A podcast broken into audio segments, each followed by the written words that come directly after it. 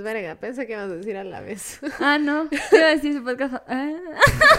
Dale, ¿Quieres hacer otra vez? Sí, sí, sí. Ya. Desde arriba. Va de nuevo, desde arriba. Hola, amigues. Ay, no, Ya ya traigo el ojo. Ya, ya, ya, yo, yo. Pero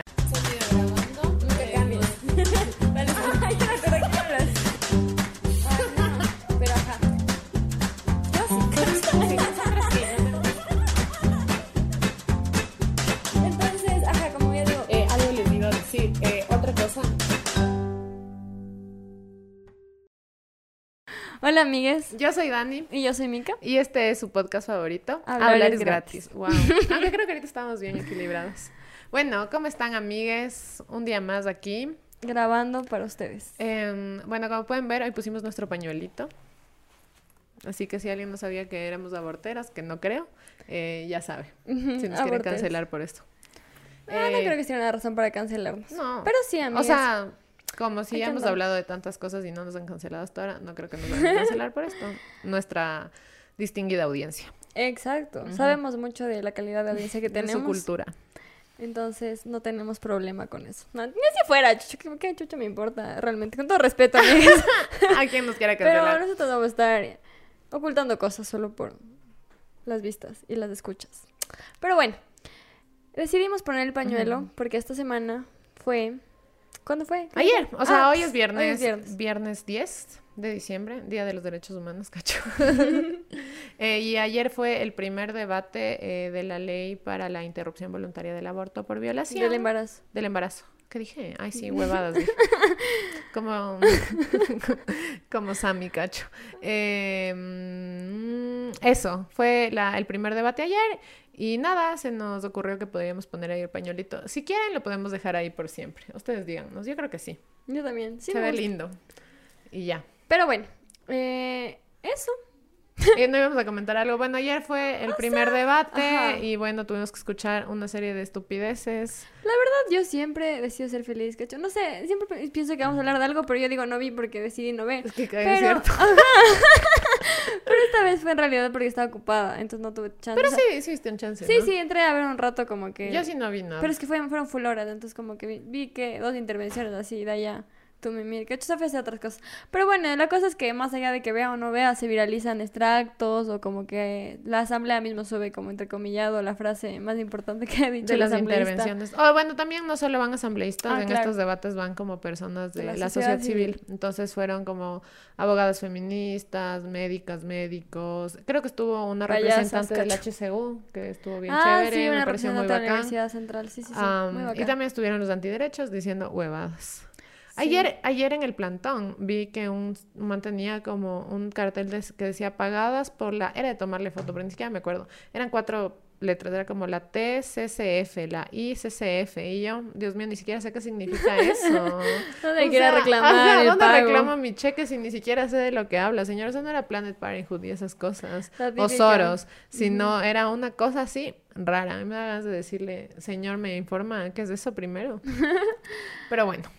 En fin, eso, amigas, es lo que ha acontecido en el país. Bueno, solo, solo quería aclarar que a mí se me hace bien extraño que está, o sea, ayer estuvieron los, los mal llamados providas, los antiderechos afuera de la asamblea, exigiendo no sé qué, porque como ustedes saben, eh, la Corte Constitucional ya falló a favor de, de que se despenalice la causal de mm, aborto por violación, así que simplemente hay que discutir los términos de eso, pero O sea, de sí qué va a ser, va a ser. Claro, o sea, había de todo, ¿no? Había gente que decía como, no, no permitan que se despenalice. Eso totalmente es de la ignorancia, porque como dice la Dani, ya eso ya está. Pero había gente que estaba reclamando, o sea, gente un poquito ya... O sea, no siento que sea gente informada, sino siento que es como que les llega un poco más de información. Ajá. Seguramente hay campañas o algo que les O, hace ajá, hablan, difundir. Ajá. Entonces lo que decían era que, que cómo va a ser posible que vayan a permitir que sea sin denuncia, com- eh, sin plazos. Eso principalmente. Ajá, y que como al violador y bueno, esas huevas. que sus principales argumentos eran esos. Pero claro, de los que están un poquito más allá informados, porque el resto era como no permitan que se despenalice. Aparte creo que esta gente no cacha los procesos legislativos. No, así como- pues...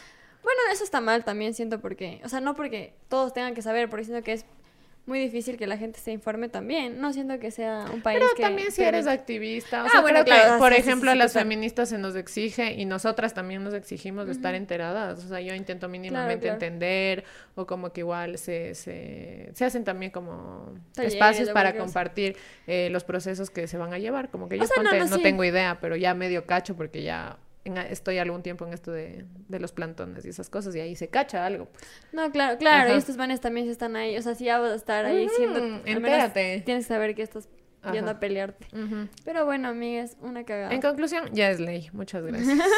A llorar a la llorería. Así Bueno, es. eso y ya. Eh, ¿Qué más? Eh, no les han parado mucha bola al capítulo anterior, pero bueno, entendible, ¿cacho? No, no sé, ¿tú No qué sé, no dices? sé qué pensar yo. Creo que es porque fue justo fiestas de Quito. Yo pienso que es eso, que tal vez debimos sacar lunes en la noche, porque ese era el verdadero domingo. Aunque yo el mismo día vi que la gente sí paró bola, entonces entiendo que estaban, no todo el mundo estaba enfiestado. Hablamos de eso de las fiestas de Quito. Oigan, qué bestia, vean, qué vergüenza, ¿cacho? Ah, sí. Es que, verás, por un lado fue esto de que se viralizaron estos videos de la gente, Dios mío, pero en serio, no sé qué decir, sin parecer una tía, pero... Yo también me siento una abuela pero ahí juzgando. modérense. Sí. Ahora, muy cierto lo que mucha gente decía, es que antes no habían celulares, antes no habían redes sociales Claro. y nadie se podía enterar de que tú estabas ahí haciendo huevadas borracho o borracha. Oye, ¿sabes qué es lo que a mí me parece lo más poco? Porque bueno, que estás casi que fornicando con ropa gacho ahí en la calle. Digo, ya bueno, o sea, X, porque lo hizo que dices, como que es porque hay cámaras, ¿no? Ajá, Sí, ajá. seguramente pasa mucho. Ajá. Y aparte porque se viralizó, ajá, y eran encima de carros, o sea, fue... Es que eso es de la Un cosa. escale de que la estén huevada. encima de los carros. Eso ya me parece Ah, algo... ese man encima del camión, Del gacha, yo cómo llegaste ahí, hijo, realmente. Y peligrosos a los panas. ¿Cómo le dejas a tu amigo que está en...? Es que yo creo que todos están en esa huevada, entonces ya como que... date, Pero date, nadie, ni uno, que O tenga... capaz sí hay, hay alguna persona que sí dice, pero a mí lo que hasta ahora me tiene consternada es si esto pudiera llegar a esta persona, cacho. yo aquí mando saludos, no. Pero es que ese man que rompió el vidrio del carro ¿Qué con un puñete... El contexto. Es Hulk, no entiendo, eso me parece muy jodido. O sea, esas cosas se rompen Sí, con cosas. cierto, combates. Ajá, con algo en fierro, cacha, no con tu brazo. Aparte el timing perfecto de que el carro se está moviendo y tú alcanzas a dar el puñete y romper el vidrio. Yo Pero quedé ese puñete asombrada. no es como un palo. Es un fucking puñete. Yo dije, la mano de ley se le fue a la verga. O sea, Sí, de con ley, mano- de ley, se que- le rompió. Eso es que qu- quiero saber del man. ¿Cómo, ¿Cómo sigues? ¿Cómo, estás ¿Cómo te encuentras? ¿Por qué hiciste eso? ¿Qué te llevó? ¿Qué circunstancias? Oh. Ay, esto no significa nada. Claro, ¿qué, qué le ¿Qué lleva al ser humano a hacer esas cosas? eso? No sé. Capaz, o Verás, sea, yo entiendo de lo que conflicto leí. de niñas, No, ¿no? yo creo que lo que fue es que el carro estaba pasando por ahí y evidentemente era imposible pasar por las Shiris porque estaban ocupando toda la calle para darse. darse. Eh, es como que discutieron con el conductor y terminó pasando eso. Eso fue lo que yo leí. Que me suena muy Ah, sí, sí, probable. sí, dale eso. Entonces no está bien, evidentemente. O sea, creo que es Giles todes. O sea, como que. Ah, el man que pasa porque quiere pasar por la calle también es Gil. Sí, me parece, porque yo como ya, o sea, ¿qué te lleva a querer pasar a toda costa? ¿Cachai? Seguramente puedes irte por otro lado. Yo sé que no son dueños de la calle y que es su derecho a la libre movilidad, qué sé yo. Pero me vale verga, o sea, pienso que ya, ya ser como verga, no, sé, ¿cachai? no, no sabemos los detalles. No, yo siento que ya debe ser como un amargo de verga. O sea, como yo también me molesta full, pero no para... Bueno, pero no para con mi romperle, carro y romperle querer pasar. el- Pero, bro, también, o sea, caminar, o sea, pasar con tu carro por ahí también es en plan de, ah, estoy en mi carro, cacha. La, la actitud esa de que yo me voy a ir igual, no me importa, porque estás en tu carro, cacha. No creo que caminando irías así en ese plan, en ese plan de afrentoso. No sé, no estoy diciendo que la culpa es de la víctima, cacha. Ajá, y aquí. Pero sí pienso que evitar también. O sea, lo de, como digo, lo del puño es algo que no Es que ¿por qué le rompe el vidrio? Loco, imagínate que por eso te rompan el vidrio. Es muy, muy violento. Y alguien pudo resultar gravemente herido. El man de la mano, seguramente. Ya, pero él va por último voluntariamente. Pero la gente que estaba dentro del carro sí me parece bien No había nadie peligroso. adentro. Estaba el man, de ley le saltaron vidrios. Bueno, en fin. Beba, no sé. Bueno, ya. Ay, sí, le dije yo, se acaba esta relación porque estamos aquí discutiendo de quién tuvo la culpa. Bueno. Ah, eh, pero es que en ese carro también, o sea, aparte del puño y todo, estaba arriba un man. Ya ves. Bailando. Chuchos, imagínate que te vandalicen Ay, el carro. Pero no piensas también que yo aquí comprendamos la euforia. Primero era Ay. gente ebria, pero también digo como, tal vez es mucha... Ay, no sé cuál es la palabra. Oigan, ahorita, aprovechando esto de que la Mica está tratando de conciliar, me acabo de acordar que recientemente conocimos a una persona que escuchaba el podcast, pero solo escuchaba por, por Spotify. Eh, si estás escuchando esto, Leo, un Saludos. saludo. Eh, estaba igualándose, no sé cuándo llega este capítulo, pero Ajá. bueno, la cosa es que como él no escuchaba en Spotify, nos decía, como no sabía reconocernos quién éramos quién, estamos en una fiesta, y como que dijo, una es la cabreada, las dos somos cabreadas. Después como que intentó explicar como que una es más como que putea así, como que se enoja, y la otra es Ajá. más conciliadora. La Mica dice que ella es la conciliadora, yo digo que no sé, que es algo que puede caber en cualquiera de las dos, y incluso algunas personas en ese momento empezaron a decir que yo era la conciliadora. Para mi sorpresa, para mí, gracias. que la Mica es la cabreada. Y yo dije, no sé. Gracias Dios, porque cuando me dijeron dije, no es cierto. Es que sí eres cabreada. O sea, Ya. la cosa es que yo creo que sí eres cabreada, debes asumirlo. Pero no sé. Como el man está diciendo, uno es la cabreada, otro es la conciliadora. Claro. Yo creo que si, si estamos diciendo esos roles, la, la Mica es la conciliadora, Sí. según yo. Entonces, ahora, si es que pueden, cacho, si es que quieren, y yo aquí emputada, nos que tiene pueden la decir, decencia. nos pueden decir, para ustedes, ¿quién es la cabreada? Entre comillas, porque los dos somos cabreadas, y quién es la conciliadora. Yo creo que la Mica es la conciliadora. Yo también, pero no se dejen guiar por lo que decimos. No, no, ajá. Lo que ustedes piensen, Lo que díganos, ustedes- por favor, Ajá. díganos en los Ajá, Nos comentarios. pareció muy curioso esto. sí, sí, Estábamos la Mica y yo así. Consternados. Wow. En fin. eh, eso, sí. y se acuerdan que les dijimos que se, que se cuiden en fiestas de Quito. Yo sentía que fuera tan pertinente nuestro mensaje porque estuvo muy tenaz, pero muy, muy tenaz. Normalmente yo no era hater de fiestas de Quito, pero esta vez sí no me daba ganas de pisar las shiris, pero ni aunque me paguen. O sea, yo Sí, sí, hice mis sí. planes por mi lado. Eh, no sé si les hemos contado, la Mica y a mí nos gusta mucho jugar 40 y tomar candelazos. Ay, Pero eso es algo que podríamos hacer todo el año. Piénsenlo. Sí, ¿por qué no hacemos eso? Ajá. El canelazo es una bebida increíble que es, o sea, bueno, no es tan barata, pero es una Ah. forma de pasar un trago que tal vez no sea tan Ajá, tan, ag- tan agradable. agradable. No quiero No, hablar aparte- en contra no, de las puntas. No, o sea, no, no todo con las puntas, sino el hecho de que sepa rico, o sea, Ajá, sepa ahumado. Es como cuando preparas tu trago y le pones frutitas, cosas, ya, qué sé Ajá, yo. Pero más rico. Claro, el canelazo me más. parece bastante Aparte superior, es Muy entonces es, es una bebida chévere y es un mood lindo. Por eso la gente va a la ronda con sus amiguitos, porque es, es bonito. No sé, Sí. no te sientes así como destruyéndote. De ley. Ajá.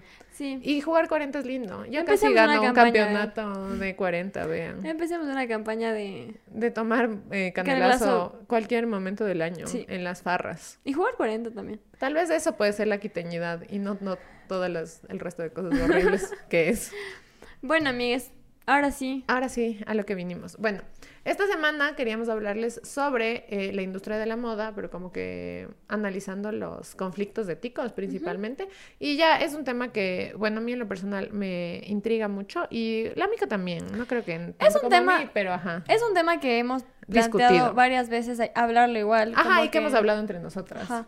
Pensábamos también traer invitado para, o sea, alguna invitada o invitado para esto, pero a la final nunca parece que vamos a invitar a nadie a este Sí, podcast. chuta. O sea, no se nos ocurrió a alguien. Aún no, porque no no. queríamos invitar necesariamente a una persona como fashionista, sino a alguien que tenga como esta mirada crítica. Si conocen a alguien, igual nos pueden etiquetar en Twitter, en Instagram y podemos hacer una segunda parte y podemos de hacer esto. unos panas, cacho. No, sí. Pero bueno, amigas, sobre todo, como, ajá, como dice la Dani, vamos a abordar el tema desde una perspectiva crítica Ajá. y desde los impactos sociales Ajá, que y tiene. ambientales esto. un poquito, Y pero- ambientales, porque bueno. Dani es bióloga, cacho. Bueno, igual creo que todo el mundo sabe, o sea, como que eh, justo... No es un secreto para nadie. Eh, justo eh, hay un documental que les recomiendo mucho que se llama The True Cost. Eh, me parece que está en Netflix. Y este documental habla de, o sea, parte de un evento full importante que hubo en Bangladesh, que no sé si ustedes recuerdan, porque fue una gran noticia, en que se cayó un edificio donde fu- funcionaba una fábrica de mm, textil. De varias marcas. Esto es algo muy interesante, para que sepan. Las fábricas textiles son, eh, no sé cómo decir, Mica, ¿cómo dirías? O sea, es que no le pertenecen a las empresas de moda. Son Ah, claro. subcontratos. ¿Cómo dirías que es? Es una... Tercerización. Es que no es tercerización, sino como digamos que aquí la fábrica se llama Pepito Pérez. Y Pepito Pérez hace ropa, ¿ya? Y esa ropa es comprada por Mm. Las Gap, por H&M, por Zara, etcétera. Entonces, generalmente no, no tienen una vinculación directa, ¿cachas? No tiene también una vinculación directa con las Eso es marcas. bien importante, porque Sí. las marcas dicen, ah, yo solo le compro a mi proveedor Claro. que es esta marca. Pero obviamente están lucrando de eso. Bueno, la cosa es que como ustedes saben, viven en unas condiciones, o sea, es una cosa que es esclavitud prácticamente, no creo que hay Eh, yo cómo no que... en otra Ajá, forma. es esclavitud 100%. Ah, bueno, es- y aparte de esto también fue en, en Bangladesh. Bangladesh, ajá. Entonces eso fue en el 2013 y les voy a leer. En ese evento murieron 1.134 personas y se murieron más de 2.000 personas. Es un montón de gente. Y quedaron como 200 heridos aparte. No, 2.000 personas heridas. 2.000 personas 2.000 heridas. personas Hijo de heridas. puta. Ajá. Y aparte en esas fábricas las personas que principalmente contratan son mujeres y niños, Niños. y niñas. Entonces es una cosa muy tenaz y que yo siento que, no sé, como O que sea, yo siento que es algo que ya dijimos, bueno, eso existe y de alguna forma de- ya asumimos que está ahí, ¿cacha? Ajá. Porque no es un secreto, eso iba a decir como que lo que vamos a decir en este episodio no es una novedad para nadie, creo yo. O sea, tal vez sí para algunas personas. Pu- puede ser, pero es que yo me acuerdo hasta ese intro de el chiste del sofá de los Simpsons, no sé si se acuerdan, eso creo que fue de las temporadas como recientes. De Pero sí, es de las recientes. Pero es como que una, o sea, el chiste del sofá eh, es como bajan a la casa de los Simpson como al sótano y hay una fábrica de niños haciendo juguetes de Tommy Daly y es como Claro, la pero esos son representación. juguetes. Claro, O pero sea, ajá, digo, pero es la representación de cómo funcionan en estas zonas del mundo. La eh, industria, La industria y las Ujú. fábricas, toda la pendejada. Entonces, como que siento que sí se, sí se invisibiliza porque siento que se oculta y lo que está oculto es un tema que no se discute ni se, ni se topa en general. Pero también creo que es algo que está en nuestro imaginario. Pero Ajá. asimismo oculto. Como o como que de- decimos, no tiene que ver conmigo.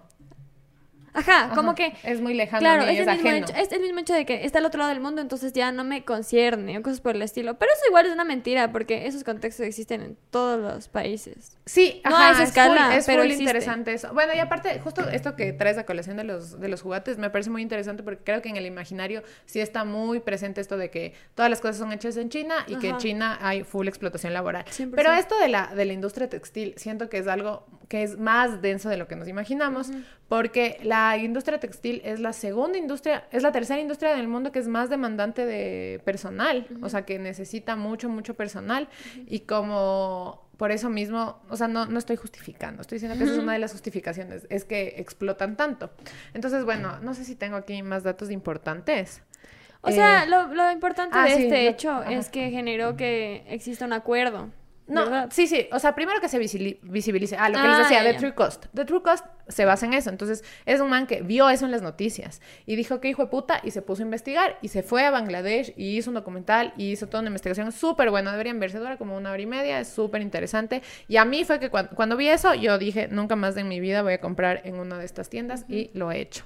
Igual no es que antes compraba mucho al menos, pero como que ya me hice más consciente, que tampoco digo que ese es el camino, pero yo- a mí al menos como me impactó en una manera full personal. Personal. Entonces, algo interesante igual es que no solo es Bangladesh, también es, eh, me parece que Taiwán, eh, ¿cómo se llama este lugar? Camboya y Vietnam, que son como siguen las etiquetas los típicos lugares. También China, pero estos lugares como son, son países más chiquitos y son como países muy, muy empobrecidos, Sí, es más fácil en que, en, en que entren así.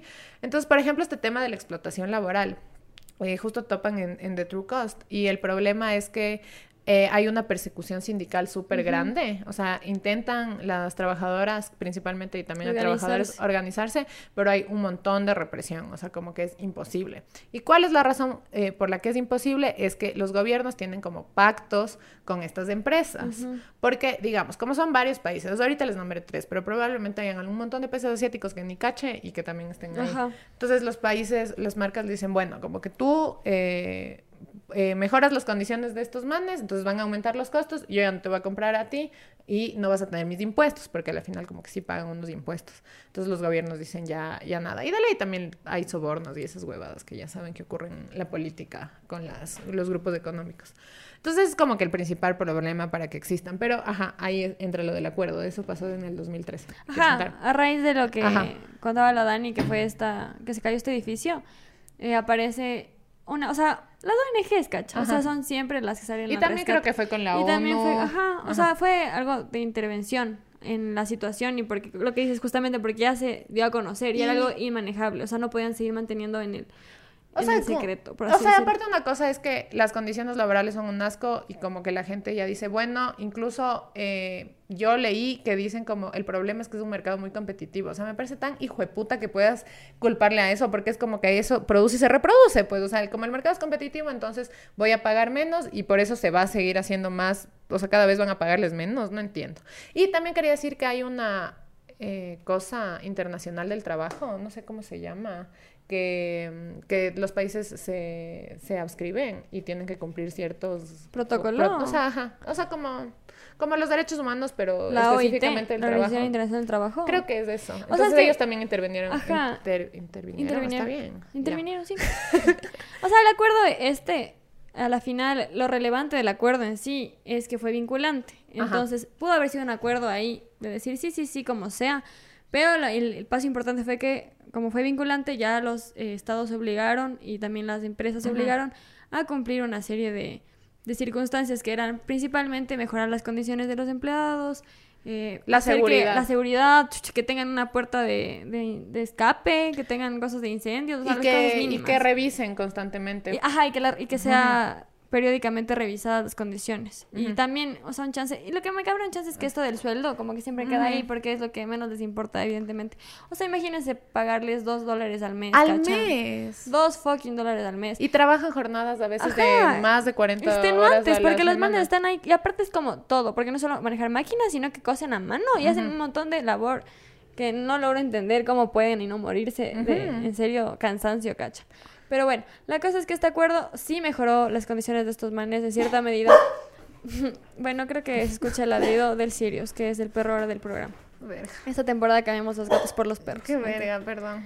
bueno, la cosa Continúa, es que... continúa. Ah, eso, entonces con esto del acuerdo sí se, con- sí se consiguieron ciertas cosas, pero lo que yo quiero resaltar de esto y traer a colación es que se consiguió también porque así haya existido persecución a los, a los, a los gremios si- sindicales, a la final sí los manes se mantienen y se mantienen generando este organizaciones sindicalistas y también hay una organización sindicalista eh, internacional Ajá. que se metió en esta huevada del acuerdo y yo creo que es súper bacán este cachar que sí se consiguen cosas así, o sea, porque es tan importante los sindicatos. Y O el sea, activismo en Ajá, general también. Es que me jode un montón porque yo siento que los sindicatos son un, un tema bien, bien hijo de puta, ¿cacho? O sea, como que la gente le tiene como una tirria. Como controversi- controversial. Pero sí. es que más que controversial, no es solo como que digas, ay, es delicado. No, la gente dice es una verga y que estos Claro, manes son unos no mafiosos y que no sirven nada. para nada y que viven eh, como parásitos. Y vean, sí. Puede ser. O sea, yo digo aquí en el Ecuador, capaz no hay un sindicato que a ustedes les merezca respeto, quién sabe.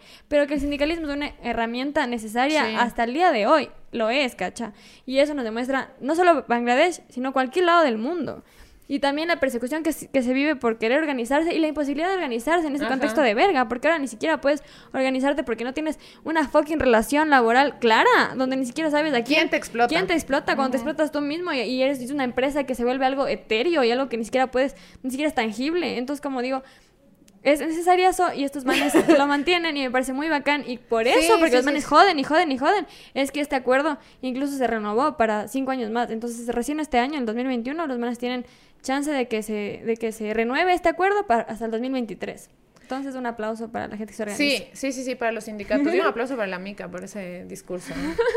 Eh, ¿Qué te iba a decir? Em, Entonces, bueno, vamos allá del acuerdo, ¿qué pasó? Ah, no, otra cosa importante de esto del acuerdo es que se, como dice la mica, es vinculante para los gobiernos, pero también las marcas. Para las marcas no creo que puede ser vinculante porque... Por esta mm, huevada de que no tiene una relación. Sí, pero, no tiene una relación directa. Es, un- pero es una creo que eso también abordaron, ¿cacha? Como ¿Sí? que las marcas se habían comprometido. Pero es una cosa de a verga, porque es esta- ajá, lo que dices tú, que no hay una cosa clara de dónde es la, De la relación. relación. Y los manes sí se lavan las se manos. lavan muy full las manos. Entonces, se comprometieron a dos cosas, a ser más sostenibles y a ser socialmente justos. La cosa es que como ellos no pueden, o sea, como es lo que ellos dicen, ¿no? Como yo no puedo subirles el sueldo a esta gente porque ellos no son mis empleados, eso queda en los fabricantes. Pero no puedes entonces tú decirles a los fabricantes, tienes que pagarles mejor o no te compro. O sea, como Claro, tú eres el que tienes el poder económico, Ajá, ¿cachas? hijos de puta. Pero, pero claro, se lavan las manos con eso y con eso de, de la competitividad, que eso es esto que les digo, como hay muchas fábricas, entonces como si no te compran a ti, le compran al de al lado, entonces y- no van a, a, a Ellos mejorar nunca las pierden, condiciones. aparte. Por eso el acuerdo igual era la única solución, porque Sí. dicen no es cosa de un país, de una Ajá. fábrica, sino que todas las fábricas tienen que mejorar estas condiciones. Igual me parece muy hijo de puta que hayan tenido que morirse 1123 Como en personas todo.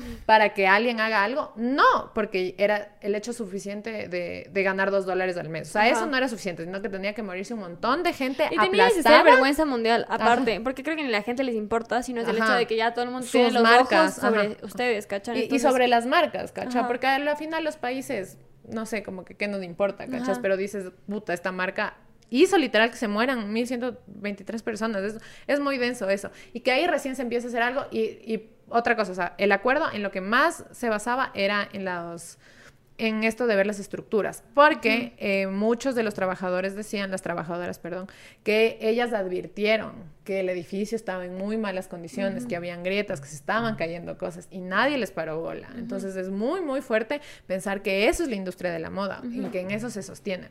Entonces, bueno, eso como para explicarles la problemática social. Eh, y me pareció Ahora. interesante que eh, yo vi dos videos, uno que era sobre la industria de la moda en España y otro que era un poco en Argentina. Y en ambos decían que también en esos países existe precarización del trabajo textil. Y dije, sería full interesante saber cómo es en el Ecuador, porque Ajá. yo creo que de ley existe Sí. eso, porque existe en todo. O sea, En por ejemplo, las parte. camaroneras son súper explotadoras, las bananeras, y de ley la industria textil es igual. Entonces, a veces yo digo, me siento mejor porque estoy comprando algo hecho en Ecuador, entonces al menos no, la plata se queda aquí, Ajá. le estoy comprando a alguien de aquí, no, no hay como esta gasto ecológico del transporte, Ajá. pero no sé de en qué condiciones, Claro. porque no sé, no sé si ustedes tienen algún dato, dato, ajá, nos pueden compartir. Sí, también con la misma pregunta, Ajá. con la misma pregunta. Y justo me acuerdo que una vez yo le conté a mi mami cuando vi este documental y me dijo, pero aquí de ley igual es así. Ajá. Y dije, tienes Es que toda la razón, ajá, mami. Es que sería bien absurdo pensar que si todas las, las Las industrias. industrias de este país, toda, toda la producción de este país se basa en la explotación, porque la textil no va a ser parte de eso, ¿cacha? Entonces sí, qué verga. Un poco más deprimida que ayer, ¿cacha? Ajá. Eh, no sé si sean el mismo nivel. No, es que no sé, es que pagarle dos dólares al mes a una persona se me hace tan... Es irrisorio. O sea, que no sé qué hagan esas personas con dos dólares porque eh, supongo que algo Es que aparte hacer. son, yo siento que son estas industrias donde entran a trabajar toda la familia. Toda la familia, ajá. Entonces como que chucha van sumando. No sé, vean que horrible, mierda, ajá. Es una cosa densa. Y yo siento Pero- que por eso como es tan horrible, solo lo apagas, Ajá. lo suprimes y dices, bueno, voy a seguir comprando mi ropa y me va a valer verga esto. O sea, igual, bueno, continuemos, Sí. continuemos. Eh, bueno, creo que, creo que eso es, eso es todo. Y ya, bueno, y la otra gran cosa, o sea, como las dos grandes problemáticas éticas, porque eh, el ambiente también es un- una cosa ética, o sea, el daño ambiental, es que es la segunda industria más contaminante después del petróleo. O sea, pueden cachar eso como lo segundo, no sé, imagínense cualquier, no, o sea, no es la ganadería, no es, puta, no es la agricultura, es vestirnos, cacha. No Me parece muy no denso. Entonces, eh, bueno, como que algunos datos es que solo... ay, esto, esto, esto. 10, 100 toneladas de ropa, no sé eh, abstraer cantidades, Yo entonces tampoco. ustedes ojalá sepan. Eh, 100 toneladas de ropa producen 50 toneladas, toneladas de CO2, lo que es equivalente a 12 coches en un año. Entonces me imagino que 100 toneladas de ropa no es tanto. Y la otra es la, la- el desecho. No sé si se acuerdan que recién salió esa noticia del desierto de Atacama en Chile. ¿No viste? Puta, era de mandarte, pensé que sí vi. Es, una, es un lugar en Chile donde van a botar solo ropa y son montañas y montañas y montañas y montañas de ropa y la gente va a, minar ahí, pero como que no se les da ningún tratamiento y solo están ahí y es una montaña literal de solo ropa, ni siquiera es como basura en general, claro. que ya estamos un poco más acostumbrados, Ajá. aunque tampoco está bien. Ajá. Es solo ropa, entonces es como muy, muy tenaz. Y bueno, creo que ahora sí podemos a- pasar a, bueno, no sé si hay Otra algo más. cosa yo que vi es que un jean Ah, sí. toma 75 litros más, Espérate. 750 litros de 10 agua. mil, a ver, no. No. un, kilo, un kilo de algodón eh, necesita más de 10 mil litros de agua. Un Bueno, kilo. Pero un jean era como Un 750 gin era full. Ajá. Es que eso había en uno de los videos, ¿verdad? sí, Pero sí, creo que no y yo anoté. quedé, porque eso es más de lo que una persona consume en 7 años de vida. eso es Ajá, todo. o sea, ajá, es, O es- sea, ya, si es que no puedes hacer cantidades como yo, con eso te digo todo. ajá, es, es muchísimo. Mucho, mucha agua. Y el problema, porque al final todos necesitamos vestirnos, o sea, no les vamos a decir, vayan y, y No vamos a pónganse una, una hoja, Ajá. así, no. Pero el problema, eh, que ahora es como lo más importante, es esto de la fast fashion, que es como lo que más se ha problematizado, porque justamente es lo que ha, ha hecho que la industria sea así. Porque yo no sé hace 50 años cómo habrá sido la industria de, de- o sea, la industria textil, porque no estamos hablando de la O moda. sea, siempre, de ley siempre, Siempre fue así, contaminó y siempre fue precarizada. Ajá. Pero es esta huevada de, una vez más, El- la, la mierda de consumir tanto y no tener límites. Es que en serio es no tener límites, ¿cachan? Y como yo digo, que fue puta que tengas que comprar ropa todo el tiempo porque ya no sirve. O sea, ya no sirve en el No sentido de sirve que... en tu cabeza. Ajá, ya no sirve en el sentido de que no estás a la moda Ajá. o de que ya no es la tendencia actual. Y, o sea, es lo mismo que, que decía esta man. O sea, eh, hace años tú puedes definir la moda por décadas. décadas, Y ajá. ahora Los ni por 20s. meses, ¿cacha? O sea, ya, ni, ya no sé ni Sí. cuánto. En el 2021, ¿cuántas tendencias Eh, hubo? eso, cacha? verán, les, quiero- les, justo les iba a contar. Bueno, primero como muchas eh, activistas, porque hay muchísimas activistas, eso me parece muy bacán, que son como diseñadoras de modas y que hacen activismo en contra del fast fashion, que también tienen sus problemas, pero bueno, es interesante igual eh, cachar. Por- y muchas de ellas igual dicen como lo primero que tú puedes hacer es informarte. O sea, por último, que esté en tu cabeza que cuando te compras un jean, eso de, fueron los miles de litros que dijiste. ¿cacho? Porque al menos ya sabes, ¿cacha? Ya no puedes hacer algo que sea, tienes conciencia, como la conciencia de clase, al menos sabes, ¿cacha? 100%. Eso es full importante, creo yo. Y segundo, ya luego puedes ver otras opciones, pero eh, justo esta man decía como que no hay nada que sea más materialismo puro como el fast fashion, porque Sí. no es una necesidad, o sea, realmente no es que tú necesitas esa cantidad de ropa, pero eh, el el medio te empuja a que tú creas que tienes que cambiar de ropa a cada rato. Algo súper interesante que les quería contar es que, por ejemplo, en, en países de Europa y Estados Unidos, Mm, la fast fashion es realmente fast fashion, porque creo que aquí los, los típicas marcas no son tan baratos. O sea, No. si tú vas como que a los centros comerciales y ves, no son, no es- son precios O accesibles. sea, cuando tú ves los videos de las youtubers, siempre es como que se compran, o sea, hacen estas cosas del haul, donde sacan toda la ropa que compraron de una marca. Y es como que son marcas que aquí son bastante costosas. Sí, y son dicen como que, "Ah, costosas. Me costó Un 7 dólar, euros. sí. Y yo digo, Dios santo, acá cuesta 40 dólares. Sí, por ejemplo, un jean, quiero ponerle, no voy a decir la marca porque no va a hacer eso, pero justo una, una española, ajá, como que ella compraba tres cosas y luego te decía cuál fue el costo ambiental de cada una. Entonces era un jean y dos blusas. El jean le costó 7 euros. Aquí un jean en un centro comercial te cuesta 40 dólares. ¿Cachas? Es una diferencia abismal. Entonces eso también no permite que haya ese recambio tan rápido. Pero encima... Piensen que en esos países tienen unas condiciones de vida y condiciones económicas más grandes. Yo me acuerdo que una vez hablé con una man que vivía en, ¿cómo es? Noruega. Y ella me decía que ya cuando vino a vivir acá se dio cuenta, eh, pero que ella cuando era estudiante tenía plata y ella decía que cada vez que se iba a una fiesta, hay de ley, muchísima gente que de ley hace aquí eso, pero Ajá. ella era estudiante, quiero que entiendan, se iba a comprar ropa, ¿cachas? Y que ella sentía que el, la tienda era su armario. O sea, que ella iba y iba a escoger, no es como tú dices qué outfit me voy a poner y abres y buscas, Claro, claro. sino que puedes escoger en lo que sea. Y decía que era tanto así, que era tan barato, o sea, que la man gastaba en eso 20 dólares en un outfit, ¿cachas? Nada. Es nada. Y aparte para la calidad de vida, donde 20 dólares en Noruega no es nada, aparte, es como aquí decir 10 dólares. Y que tenía compañeros, que uno en específico, que el man no lavaba sus medias, porque las, las botaba y compraba. Y yo cuando dije eso solo me explotó la cabeza. Y dije, puta, los latinoamericanos podemos ser todo lo consumistas que sean, pero yo creo que ni el más rico hace eso. Sí, 100%. O Así, sea, sea, es por, así sea por austero o, O por la tacaño. o porque no se te pasa por la cabeza. Botar las mediecitas. O sea, es que me parece una cosa tan, tan despreciable. Yo cuando me dijo eso dije que hijo o sea, me parece una falta de respeto para la gente que no tiene ropa, para empezar. O sea, como que usas una vez y botas. Ay, me acabo de acordar que una vez, perdón, Sí, sí. inciso absurdo, pero una vez eh, una amiga como que se sacó los tacos porque le, le dolían full los pies y bajó caminando una calle para ir a otro lugar a tomar y bajó en medias, así, y la Sí, man sí. llegó y se sacó las medias y botó a la basura, pero, Pero hasta ya. la fecha de hoy se recrimina y dice mis medias. Y eso O sea, ya era. Y eso era algo que ya pues Entendible. chicha, capaz nunca se iba a salir las manchas, qué sé yo. O te dabas, Pero me da mucho chiste que le dolió full, cacha. Y que este hijo de puta día que ese man hacía eso como modo de vida, solo no me Es que me parece cabeza. que es como que comes en tu plato de, de no sé, de, De cerámica. De cerámica y le botas. O sea, me parece el mismo nivel. Ajá. Como, y yo entiendo que, ponte, yo pierdo full medias, o ya se te rompen. Sí, pero, sí. Pero se te rompe, o sea, loco. Ajá, eso sí ya, que están eso. usadas. O, o se te pierden, pero hijo de puta, como ¿cuántas medias compré? No sé, yo me acuerdo cuando me dijo eso, solo quedé. Y Porque me todos dijo, los días de tu vida te cambias las medias, loco. Ajá. Entonces digo, ¿cuántas fucking medias estaba? No logro abstraer. entiendo. Ajá, exacto. Solo es algo que mi cerebro de persona que austera no comprende. Eh, y eso también es por, por esto es justamente la fast fashion. Aparte, eh, también está la calidad. Hacen que sean cosas de mala calidad para, que, sean Ajá. desechables. Pero incluso así, o sea, yo digo Obsolet... ¿Cómo, Las es? pers- Obsol- ¿Cómo se dice? obsoletismo programado. Obsolescencia. Ob- obsolet- Obsolescencia programada. obsolescencia. Uy, no puedo decir esa palabra, entonces voy a decir la mía. wow, somos dueñas del lenguaje, vean. Em, sí, o sea, como ese es uno de los problemas. Y lo que dice la Mica es muy interesante, que es de lo de las colecciones. Entonces, antes la moda se definía por décadas. Décadas, ¿cachas? O sea, como 10 10 años. años. Nosotros hace dos años no usábamos la misma ropa, el mismo estilo que ahora, probablemente. Aparte, a veces yo me encuentro con cosas que estaban de moda en el 2014 y que hasta ahora sigo poniéndome Ajá. porque me sigue pareciendo bacán. Ajá. Primero, cacho, porque ya, bueno, aquí hablando un chance desde la vanidad.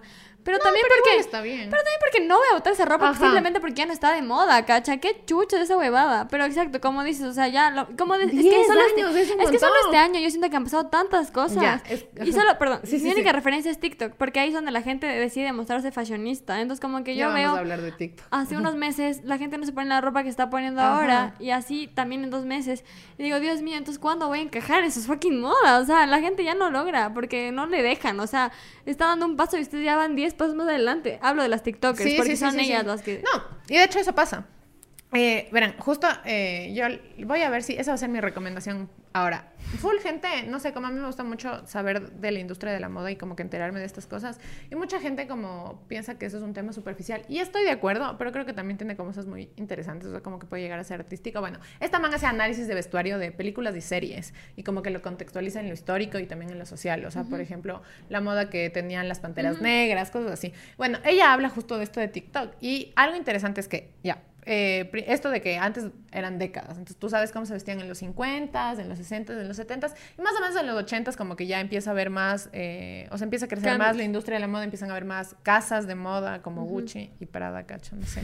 Y mm, em, empiezan a haber colecciones, pero las colecciones generalmente eran por estaciones o eran dos al año, entonces era la colección Claro. de invierno y la de primavera, y eran dos al año. Bueno, aceptable. Ahora las tiendas, que aparte las tiendas, como las grandes marcas, no son casas de moda, son, no son Gucci, no son Dolce. Gabbana y así, pero también imponen como el consumo. Pueden tener hasta 52 micro colecciones por año. ¿Cuántas son esas al mes? Son tres. Hay 12 meses. No, son más, son casi cuatro. Es... Yo sí, la señora que hace cálculos. Es una estupidez. Es que es, es ya... Absurdo.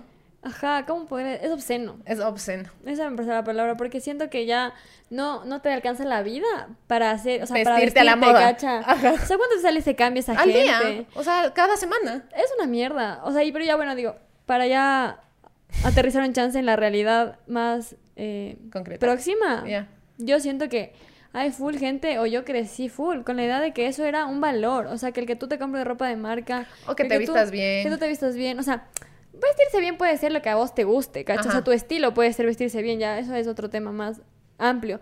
Pero es el tema este de que el tener una prenda que compraste en una tienda de un centro comercial es superior a cualquier otra cosa.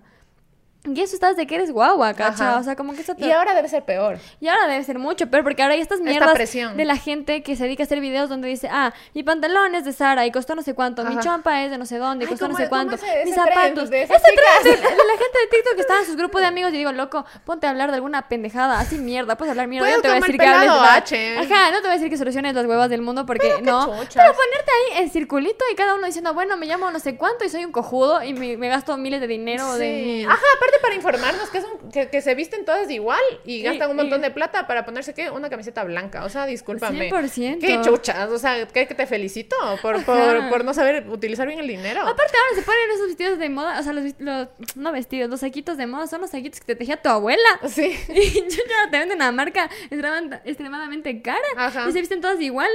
Y, Y ya. aparte que se visten iguales. Son todas y todos. Vamos todos a ser y todos, sí, sí.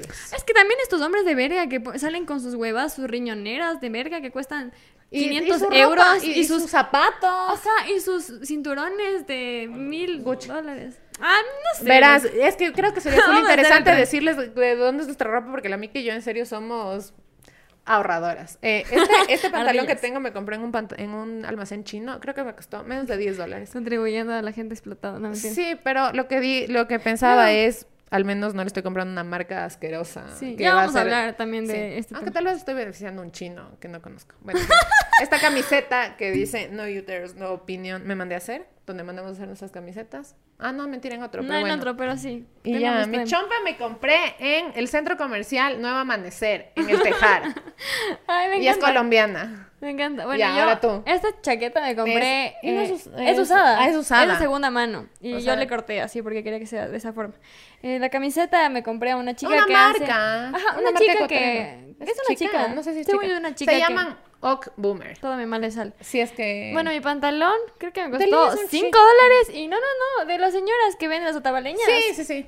Ahí Ya, está, hijo de puta. Ay, los aretes son Ah, de mi Los mami. aretes hizo la mamá de la Dani y ya vamos a decirles cómo Ah, se y llama tu para que... cintillo te regalé yo. Ella es mi tía. para que vean. las manos de la moda sostenible, ¿cacho? ¿Sí? Pero bueno. Bueno, no que sé si nuestros pantalones sean tan sostenibles. Es la unas verdad. señoras. Sí, pero no sé la tela y esas huevadas. ¿De dónde Pero- sacan las señoras? Sí, sí, sí. Yo, las señoras. clásico. La señora otabaleña.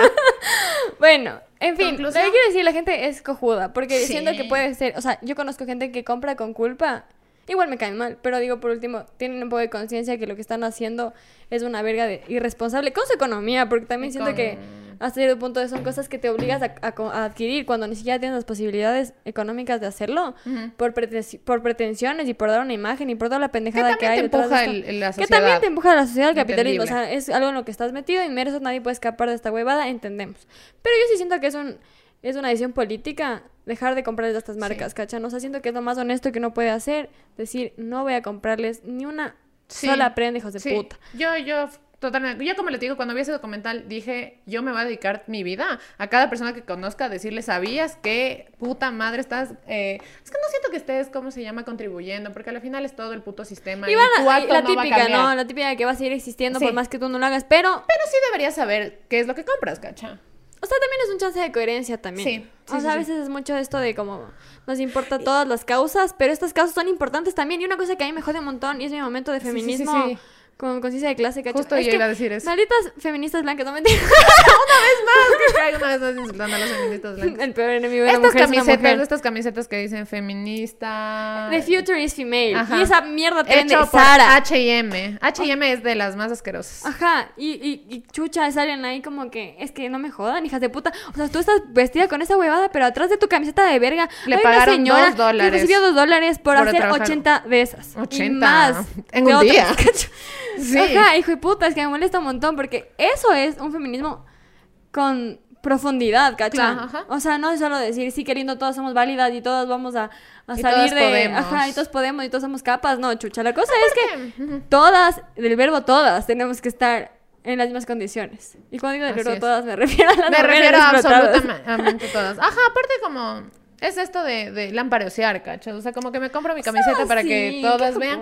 Y en serio, detrás de eso está la explotación de las mujeres y de la tierra. O sea, la coherencia para cuándo. Y yo entiendo que es difícil, yo entiendo que no existe el consumo responsable dentro del capitalismo, pero sí se pueden Ojalá. hacer cositas como esto de no comprarles a estas marcas. De ley encuentras eh, cosas parecidas o incluso las mismas, chucha. Esta otra cosa también de, de las cosas de segunda mano.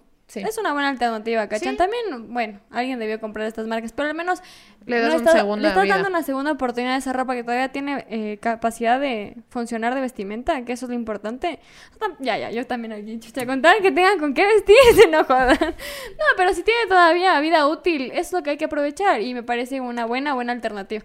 Detrás de estas cosas de segunda mano, como hemos dicho, también hay gente que es bien hijo de puta y te quiere vender al precio de lo que cuesta Ajá. una prenda de verdad, porque, hijo de puta, la gente es competitiva. Mal Y- plan. Sí. Pero bueno, Eh, una cosa que, que quería decir, como dentro de todo esto de- del fast fashion, y me encanta este inciso que hizo, hizo la Mica, yo justamente estaba pensando, tenemos que hablar de las camisetas de, de Future is Female, porque chucha madre, o sea, es, es de, es que eso es ya la incoherencia eh, vivita, ¿cachas? Y todo, y, y este mundo de verga, o sea, como el capitalismo, ¿cachas? O sea, te venden una cosa eso para que tú que defiendas una causa. Lo más, lo más hijo de puta Ajá. es eso, como siento que el capitalismo es tan hijo de puta Ajá. que nos roba todo, Ajá. ¿cacha? Y como que nosotros tenemos que estar pilas. No, Sí, sí, sí, no, no es, o sea, es como una especie de paranoia por poco con esta hijo de puta, este hijo de puta sistema. Pero es que es la verdad, porque eso, o sea, este sistema se te mete por todo lado. Y si es que vos no estás claro de lo que crees y de lo que en realidad pasa, se te van a terminar metiendo. Y eso pasa con todo, o sea, con la ropa, con las Con el marcas. ambientalismo, con el Ajá. animalismo, con Y con las marcas que en el 8DM aparentemente les importan las mujeres más que nunca y dicen sí y te ponen fotos de, de Ah, marchas. y cómo se llama, y como diversidad en sus ajá. propagandas y modelos plus size. O sea, pero, amigas, tenemos que estar pilas. Ajá. Esa es mi recomendación y por último, si es que tal vez Ojo no sabían, seco. tal vez si, si no sabían, bueno, aceptable. Pero creo que esto, como dices, ya está bastante, o sea, es bastante conocido, sobre todo desde esta tragedia. Y bueno, regresando a lo de a lo del hiperconsumismo y, y TikTok. Eh, esto es algo súper interesante. No sé si ustedes se acuerdan, pero antes habían como las youtubers que hacían los hauls. Y era en YouTube. Y hacían que un haul al mes. Al mes, sí, yo me acuerdo que era más. como que haul de noviembre. Ya. haul de- sí. Eso era aceptable. ¿Y compraban bastantes cosas? Sí. Que esas, yo me acuerdo, o sea, como yo incluso le seguía a una que Fulgente le decía, ¿qué haces con toda tu ropa? Y la man una vez explicó y ella dijo que muchas veces regala, o sea, porque también las, las Sí. marcas lo regalan. Ajá. Entonces, como que ella todo el tiempo estaba limpiando su armario y regalaba a sus familiares, que eso creo que es algo que pasa mucho en Latinoamérica. O sea, como que, por ejemplo, yo cuando limpio mi closet, le digo a la mica como, mira, esto yo no quiero, ¿quieres? La mica me dice igual, como que a mis amigas, a, mi, a mis hermanas, a, a mi mami, o sea, como, eso siento que es muy, muy de Latinoamérica, porque también es 100%. de esto de ser austero, ¿cachas? Ay, me acabo de acordar una cosa, yo también es de ser pobre, no mentira. Pero cuando yo era chiquita, me acuerdo que me ponían chompas o cosas de mi hermano. Ah, sí, y te decían, ya y luego me- creces, y no, ya. y como que, no, no, y me quedaba por decirte, pero yo decía, esto es de hombre. Y me dolía tanto, y dije, puta, ¿por qué me ponen ropa de hombre? Yo me sentía mal Mal. de, de sentir que Hay que nunca... abolir el género. que nunca iba a tener mi ropa propia, o sea, como que todo era heredado. Ah, qué de... cague. Pero, pero a la final está bien, ¿cachas? O sea, porque necesito una ropa ropa nueva si está buena. Y es bacán porque así tienes acceso a más ropa. Y yo siempre. Digo como, si es que viviera con alguna amiga, diría, wow, tendría dos closets. Es como el socialismo de la ropa. sí. Y tendrías, no, no tienes que comprar más, ¿cacha? Porque puedes tener lo tuyo es mío y lo mío es tuyo. Sí, sí, sí, muy, El muy bacán. comunitarismo. Bueno, la cosa es que esto, los hauls. Entonces se hacían cada, cada mes. Y como digo, estos youtubers sí tenían estas. eh, la gente sí les cuestionaba, o sea, ¿qué haces con tanta ropa? Y les decían, no, yo sí dono, etcétera. Pero era cada mes, digamos. Luego también pasó en Instagram. Y siento que como Instagram es una red social, como que los videos son más Yo no fáciles y vi. todo. Pues, Sí pasa, o sea, como, o, o esto de que te dicen mi outfit es de aquí, de aquí, Ah, de aquí, ya, y ya. ya. Pero el punto es que Claro, perdón. otra vez TikTok. Sí, sí, sí. dale. O sea, en Instagram lo que me acuerdo es que las manes suben fotos, las influencers Ajá. Suben las y los suben fotos y como que etiquetan las marcas, en marcas. su prenda de vestir. O luego dicen como, ah, los que me preguntan, compré esto aquí. Que, digamos, sigue siendo como fomentar el consumismo, pero siento que era una escala menor. El problema es cuando llegó TikTok, como todo. Como TikTok es una red social tan fugaz, o sea, que todo es muy rápido, que todo cambia muy rápido. Puedes hacer un haul a la semana y no sé si han Y visto aparte- que hacen de compré mil dólares en Shane. Ahora aparte, vamos a no es hablar de Shane. aparte no es solo eso, como lo que dices de que todo pasa muy rápido, sino que para triunfar en las redes Ah, sí. tú tienes que producir mucho, mucho, Ajá, mucho, mucho contenido. contenido. Entonces como que a medida que crean contenido también van consumiendo Ajá. cosas y huevadas para eso. Sí, justo esta chica hablaba de que, por ejemplo, hay este estigma de repetir outfit, que yo caigo en, en que me afecta ese estigma, pero es porque yo soy, eso es una cosa mía, no sé.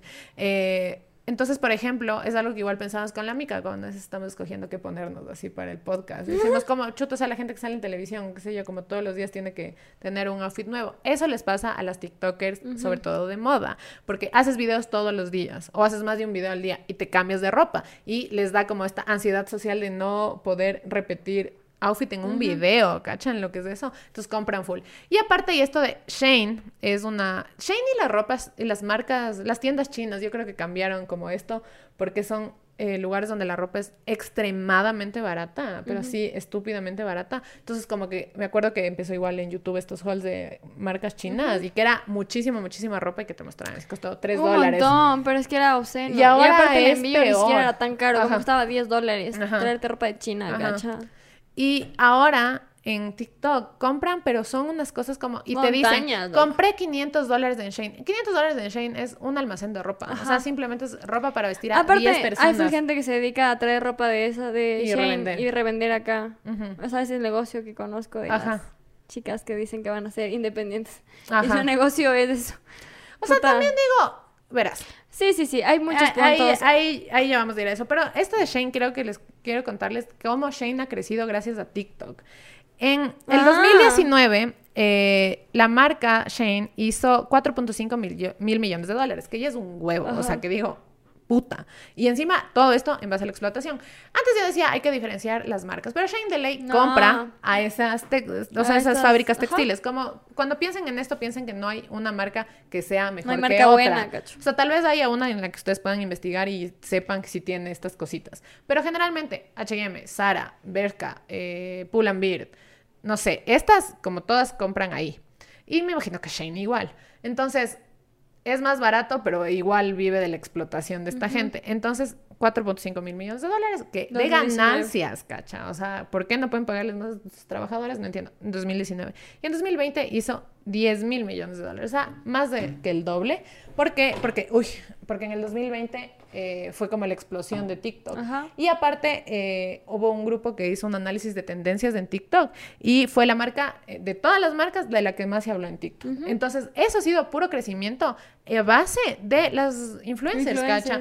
Y yo entiendo que tú quieras que es- dedicarte a eso. No, y aparte, cacha, que es tan hijo de puta porque antes eran modelos y antes era como una industria gigantesca que requería un montón y eran pasarelas y cosas. Pero ahora son gente como yo, la Dani, que se puede decidir un día gastar toda su plata en eso para tener views y para que Ujú. cachen Y para que me regalen ropa. Y es eso en todo el fucking mundo. Ajá. Entonces, como que es imposible controlar el crecimiento de estos manes. Justo, justo esto que dices, me había olvidado dar un dato. Antes, justo lo que les hablaba de las colecciones, de las micro colecciones y las tendencias, porque esto, de las, las tendencias ahora son marcadas por TikTokers que cambian su moda cada semana. Antes las tendencias las marcaban las modelos, las actrices. ¿Y cuando tú veías cómo se veía una actriz? En unos premios. ¿cachá? O que una revista le hacía un, un reportaje, que eso es una, dos veces al año. Entonces, la, esa tendencia al menos duraba seis meses, ¿cacha? Me voy a vestir como esta man seis meses hasta que vuelva a decir. Ajá. Ahora dura nada, ¿cachas? Incluso porque esas mismas personas en sus redes sociales Están, total- todo- constantemente mostrando. Eh, entonces a mí se me hace como muy denso y una de las cosas en las que ahora podemos hablar es justo esto de que Shane es barato, entonces permite que la gente de bajos recursos tenga acceso a la fast fashion y eso me parece como un argumento súper feo, porque no creo que eso, o sea, eso legitime. ajá, y aparte no creo que las personas pobres son las que sostengan esa No. industria. Es lo que estoy diciendo, o sea, entiendo el punto, entiendo querer decir que es acercarle de alguna manera a la clase baja la posibilidad de eh, acceder a estos productos. Ujú. Pero finalmente en la materialidad lo que sucede es que hay personas que tienen capital para invertir en gastar, en comprar un montón de esa ropa, ponerse un local y poner marca Pepito y luego ponerle sus etiquetas y luego vender esa misma ropa a el triple de lo que les costó a ellos traerse esa ropa y capaz ahí compre la gente Ajá. pobre. Y no, ni siquiera no sabemos cuánto compren, porque no creo que compren full, o sea, como para sostener esa Para industria. sostener. Los que sostienen esa industria son las personas que tienen plata y Que se, compran 500 comerciantes, o, o que compran 500 dólares para hacer videos de TikTok. O sea, es que justo esta man decía que muchas influencers cuando les dicen por qué compras en Shane si es una basura, eh, les dicen como, ay, es que soy pobre y no tengo plata para comprar. Y compran 200 dólares, o sea, como no necesitas tanta ropa. Ajá. Y eh, como estás agarrando de una justificación que ni siquiera es para ti, porque tú no vives esa realidad, ¿cachai? Ajá. Entonces es... y Aparte, amigues, por último, o sea, entiendo y es válido como muchas cosas en este mundo, como hablar del fútbol, como hablar del el cine, de tantas cosas que uno dice como que no, no se le puede privar al pueblo, cacho, también de estos placeres o de estos gustos, porque no, no es el punto. Pero en ese tema de la moda, al menos a mí me parece bien, hijo de puta, porque no es una necesidad y porque también... eh, o sea, vestirse es una necesidad, pero Claro. no vestirse a la moda. Ajá, pero como decimos, hasta, o sea, hasta qué punto es como lo están planteando, o sea, Ajá. hasta qué punto en verdad es la gente que ustedes están diciendo a la que accede a esta ropa, porque realmente no es así. Sí, no creo. Y porque las aspiraciones más urgentes no son estar a la moda, loco. Ajá. Aparte es tan difícil saber que está a la moda cuando te pasan más cosas en la vida. eso. Como que ahorita no podría decirles que está a la moda porque no me he puesto a, a ver eso, o sea, a analizar qué es lo que está a la moda, ¿cachan? Yo sí sigo a TikTokers modísticas, pero que no son inconscientes. No, no, yo no cacho, o sea, no podría Ajá. saber como que qué es la Pero, tendencia pero yo actual. creo que eso sí debe tener full impacto en las generaciones como que ahorita están atravesando la adolescencia. Claro. Justo hemos hablado de, de que ahora se visten tan a la moda esa gente. Cierto. Y digo, debe haber una presión social tenaz. Sí. Y también está más accesible porque, por ejemplo, estos, no sé, estos cargo pants que están full de moda, encuentras en, no sé, en el centro o en estas señoras y te puedes encontrar con 5 o 10 dólares. Pero igual, como eso va a cambiar tan rápido, tal vez yo un pantalón que me compraba en la adolescencia adolescencia me iba a servir tres años y no iba a pasar de moda. 100%, Pero ajá. ahorita, ¿cuándo- ¿hasta cuándo van a estar de moda esos cargo pants? Ya, tal vez a este final de este año ya esté otra cosa. Ajá. Y yo siento que eh, como esto, como todo es por las redes sociales de ahora, de ley las niñas y también los niños, no sé, sí se deben sentir como más eh, Presionados. presionados de estar a la moda. Y ahora es una moda que cambia cada semana. Y incluso como hay muchas influencers que se dedican a, a como tirar shame, shade, perdón, a las personas que están usando cosas que ya pasaron de moda. Y literal es gente que le pudo llegar tarde su pedido. O sea, literalmente puede ser que Claro, pidió un contexto, vestido sí. y le tenía que llegar en una semana y le llegó un mes y ya ese mes ya en TikTok no está de moda. Entonces es una gil por ponerse eso. Qué chuchas, vean. Nunca problemas reales. Sí. Nunca Y problemas eso es principalmente de las influencers gringas, digámoslo. Sí, sí, sí, porque como Sí. decíamos, en Latinoamérica hay otras cosas. Sí. En Latinoamérica tenemos estas costumbres de heredar ropa, por ejemplo. Sí, y, Tantas y cosas. incluso como las, las, eh, ponte, yo le sigo a una chica que es mexicana y ella como, a mí no me gusta cómo se viste, pero ella tiene un, un- o sea, Un como el- estilo. un estilo bien marcado que es como muy overdressed y muy con muchos colores y así, por eso no me gusta, pero ella sigue como tendencias y ella siempre dice como, esto me compré a una señora de la calle, Ajá. esto me compré en un- a una diseñadora, si tiene más plata, a una diseñadora, no sé, de esta ciudad. Entonces digo, al menos tienen esa conciencia, pero yo siento que como en Estados Unidos viven ya el capitalismo y el materialismo así tan tenaz y es tan barato allá la ropa, de ley les vale verga, cachas, o sea, como que esa es su realidad. Entonces sí se me hace, que es algo como un tema pertinente, como algo problemático. Sí, sí, sí, totalmente. Y Lo porque que- el mundo también ya no aguanta, Ajá. ¿cachan? O sea, ¿cómo podemos vivir Marica, ya, el mundo. y, la- y la gente votando su ropa literalmente que está bien, que sirve, porque ya, ya, Ya no le gusta. Su TikToker ya no se viste así, ¿cachas? Ajá. Y lo que yo quería decir también es que, por último, chucha, si te vas a gastar full plata en ropa, gástate comprando a la gente que... tienes la posibilidad Ajá. económica. Claro, o sea, si te gusta vestirte bien y si te gusta gastar y puedes gastar en, en ropa y así, cómprale a la gente que produce esa ropa de una O forma mándate a hacer. sostenible o mándate a hacer, pero o sea, contribuye al mercado local, Local. primero y segundo que se aproxime un poco a ser más sostenible, ¿cachai? Ajá. O sea, no, esto se puede ser 100% En este porque mundo. es muy difícil, pero al menos de eso, contribuyen a las economías de otras personas populares, lo que Ajá. sea. O sea, yo banco un montón las réplicas de la ropa Sí. o sea, una vez vi una persona que dijo, ay, ¿por qué, por qué esta man se está poniendo esa, esa La, cartera? tar- la cartera una vez La en- en, cartera, en Twitter, que le hacían shame por eso. Shade, cacho. Le botaban shade. Ajá, Y es porque, como, se- porque, ¿por qué, por qué compra una, una cartera que no es original? Loco, qué chuchas. Para mí, más Gil es el que se gasta un montón de plata en algo que solo van a cachar las personas desocupadas como tú que están ahí viendo los original. detalles. Pero ahí nadie se va a dar cuenta y te vas a ahorrar plata. Ajá. Y por último, si le gusta ya, pues chucha. Y, y si quiere vestirse así y no tiene y se busca la forma y eso es con las réplicas, está bien. Y porque aparte de estos zapatos que son Nike, pero no son Nike porque hace la señora no sé qué, en Ambato, lo que sea, está bien, loco. Compra tus zapatos. Sí. Es de buena calidad igual. Sí. La huevada es la marca y darle tanto valor a la marca. ¿Y a qué costo, chucha? Sí, O sea, ¿a qué costo? Darle tanto valor a una marca que no le da valor, dignidad humana a la gente. Eso es todo. O Y sea, te como que ¿por qué estás tan enriqueciendo? preocupado por eso? Por enriquecer los bolsillos Ah, ajenos y a costa de la vida de muchas personas. Eso es todo. Yo, yo a veces Cojudo el que compre. Sí, yo a veces pienso como tal vez esta ropa que estoy comprando en el centro, ya, no, no sé, capaz compraron igual, como trajeron de China, ya, pero al menos una Es parte economía, se va a llevar ajá. la señora que me está vendiendo y prefiero que se lleve esa señora a una tienda en el centro, Ajá. yo personalmente. No sé, tal vez... Aparte yo siento que ya han de salir, bueno, han de salir porque fue gente no Sí. pero siento que podrían decir como que, ay, pero también en estas empresas trabaja gente que, no sé, trabaja en los vestuarios y como que atendiendo. vale Y verga. eso no es justificación. Siempre, siempre el argumento para legitimar El estas empresas de verga sí. es decir, le dan trabajo a la gente, coman verga. Ajá. Estoy harta con ese argumento, no, no, se- no alcanza a sostener, no da abasto al problema, sus huevadas de, ay, a mí me dan trabajo. Así es. Verga, me enojé mucho este episodio, loca. ¿Quién es la enojada? Una vez más. Nadie sabe. Creo que este episodio ya podríamos decir que no entra en la competencia. Evita, pero siempre eres así, no está mal. No, ¿Por qué no no sé. quieres ser enojada? Está bien. Bueno, bueno. Ser enojada es chido. Eh, le- les quería decir como ahora, en- para cerrar, podemos hablar uno- un poco de las opciones, que creo que ya hemos hablado, porque, eh, bueno, a mí personalmente, como siempre me ha conflictado esto de que siempre he querido tener mucha ropa, pero mis condiciones materiales no me lo han permitido.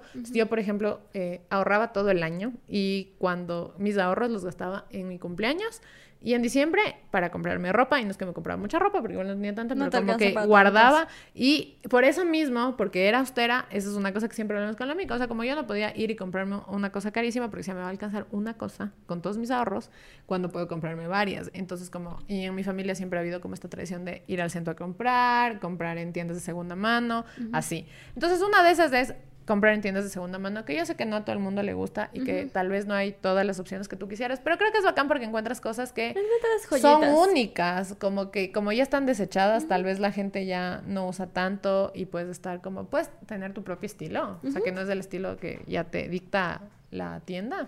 Y esto de arreglar las cosas, que a mí me gusta mucho, o de transformarlas. yo quisiera tanto a mí me encanta coser, eso. porque yo sigo, a eso sí sigo, sigo a full TikTokers que transforman sus prendas en otras. Eso es lo bueno de TikTok, que hay ese, ese lado. Ajá, el lado bueno de TikTok. Pero sí, o sea, como quisiera, eso es algo que me tengo como propósito aprender a coser.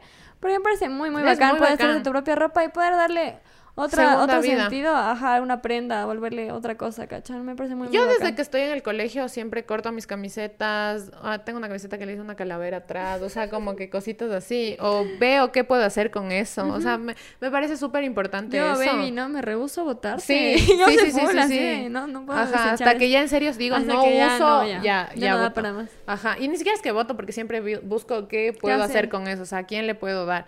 Y esa me parece como una opción súper importante. Y como dice la mica, yo creo que si tienes plata y aún así consumes estas cosas, sí, ahí sí a la hoguera, ¿cachai? Porque tú sí tienes las capacidades económicas para consumir más éticamente. Entonces no lo haces por comodidad, cancha.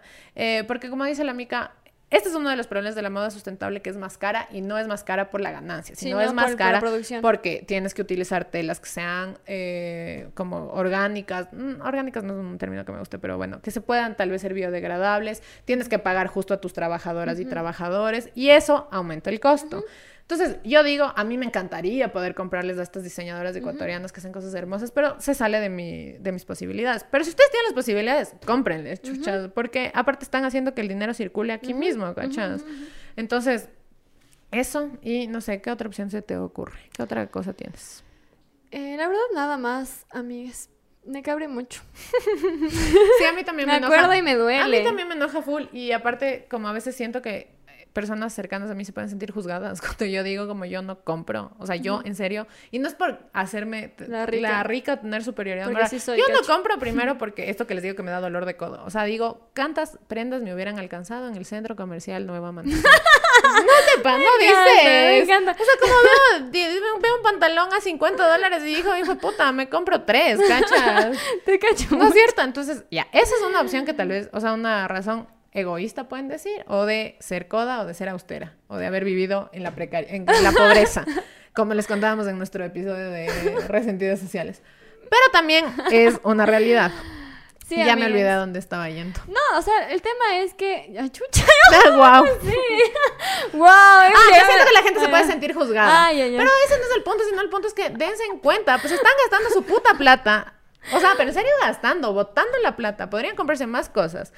Eh, a mejor precio. Tal vez no sea igualito, no sea la misma huevada, no tengas tu puta marca. Y aparte, estás ayudando a la economía eh, popular. Sí. Entonces, o sea, como Sí, sí, sí, 100%. capaz, Aparte- sí, sí se sigue explotando en la primera eslabón, porque no podemos saber de dónde viene esa ropa. ¿no? Yo no puedo saber. La tela, chucha. Ajá, ¿dónde o, viene? o, por ejemplo, digo, ah, La es hecho extracción en Pelileo. no sé. Y tal vez en Pelileo también explotan a la gente, yo no sé. Pero al menos hay una cantidad. Una diferencia. Ajá, en a dónde se va tu dinero y en que gastas menos dinero en eso y al menos no les compras unos hijos de putas. Lo que yo quería decir es que siento que hay, hay mar- bueno, marcas locales o tiendas locales que se esmeran un montón por adaptarse a las tendencias y tratan de recrear esa ropa y muchas les salen muy bien, otras quizás no son tan fidedignas, pero a la final son un intento muy valioso. A mí, a mí al menos me parece muy, muy Sí, sí, valioso sí. pensar que las personas que no tienen en el sentido de la moda y no son diseñadoras y qué sé yo, no han estudiado para eso, sino que tienen el conocimiento empírico de Y- y hacer la ropa. necesidad Y la también. necesidad también.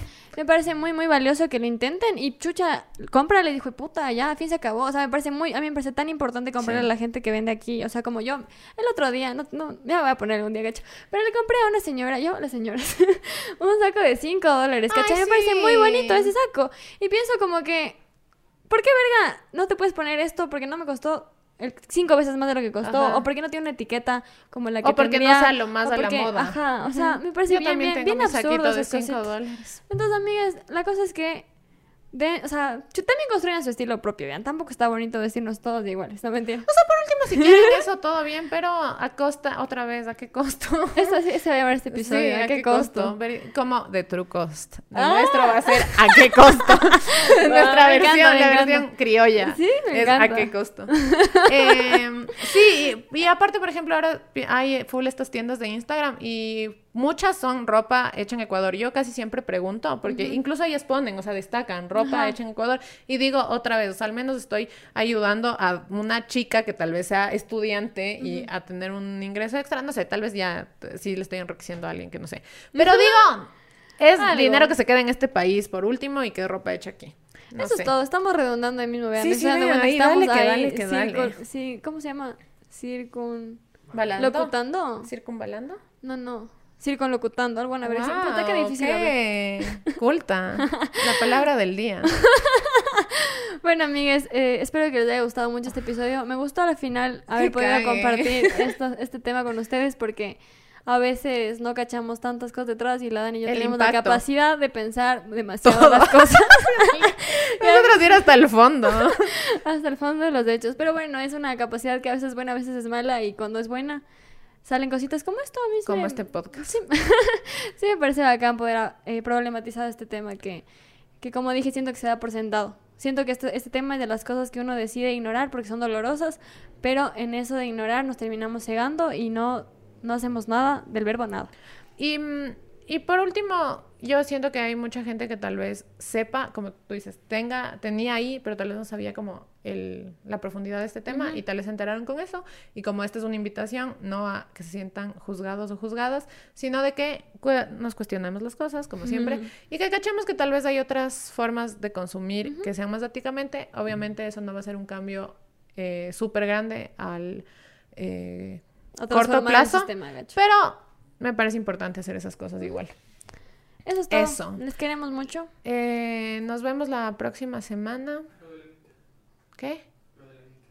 Ah, cierto. Tenemos una amiga Ah, no sabía. que está que haciendo... los- ¿te dijo? Ya. No, no, él, él dijo. Y Ah, yo de una. Ya, Se le ocurrió él. ya. Ya. A él. A la producción. ya.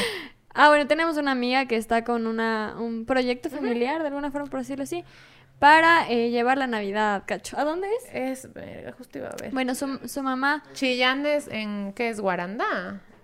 Eh, bueno, está grande y busque la info. Sí, eh, tú cuéntales. Iba a decirles es. que es un, es un proyecto como que nace de la voluntad de la mamá Riobamba, de nuestra perdón. amiga Ujú. y tiene la intención de compartir la Navidad con otras personas y para esto, para hacer posible esto, está pidiendo un poco de colaboración y Ya, lo que necesita eh, son, si pueden donar directamente fundos de caramelos y juguetes en buen estado, y si pueden hacerlo como una donación económica, igual hay como hacerlo. Nos pueden escribir directamente a nosotros, igual en, a nosotros, a nosotras, igual en Twitter, y mm, les vamos a dejar el, el user de la Anita y el, el flyer. Vamos a compartir el flyer Sí. en nuestras redes. Vamos Para a, que- a dejar en la caja de información si están en YouTube también para que ya tengan directa la Ajá. cuenta y el contacto de ella y tanto como de ella y de nosotras. Para Ajá, ver pueden cómo- comunicarse con quien sea. Ajá, entonces les invitamos a que, a que se involucren Sean solidarias. esto. Es una verga que eh, no se puede hacer tanto, pero yo siento que es bonito como darle un sentido más bacán de humanidad a, A la estas Navidad. fechas. Ajá. Eso, amigas, no se gasten la plata como loco nada, en las tiendas de Y ropa. consuman, ajá, me parece súper importante eso, justo. consuman local, ajá, hay, hay muchas cosas que tal vez son cercanas, de ley tenemos algún amigo amiga, emprendedor, emprendedora que está así con las justas, eh, de ley a esa persona le va a Compren significar... A, la mamá de la Dani que hace estas bellas. Sí, y también, ah, si les interesa, eh, justo les decía que la, mi tía le hizo ese cintillo a la mica, también hace unos tops muy bonitos que yo suelo tener, y mi tía, por ejemplo, es una de las personas que yo le Ah, doy cierto. Y me las transforma, entonces le amo a mi tía y también a mi mami. y entonces, cómprenles a sus amigas, cómprenles a sus conocidas, cómprenles a, cómprenles a las señoras en la calle, arriba el comercio Informal. informal, hijo de puta.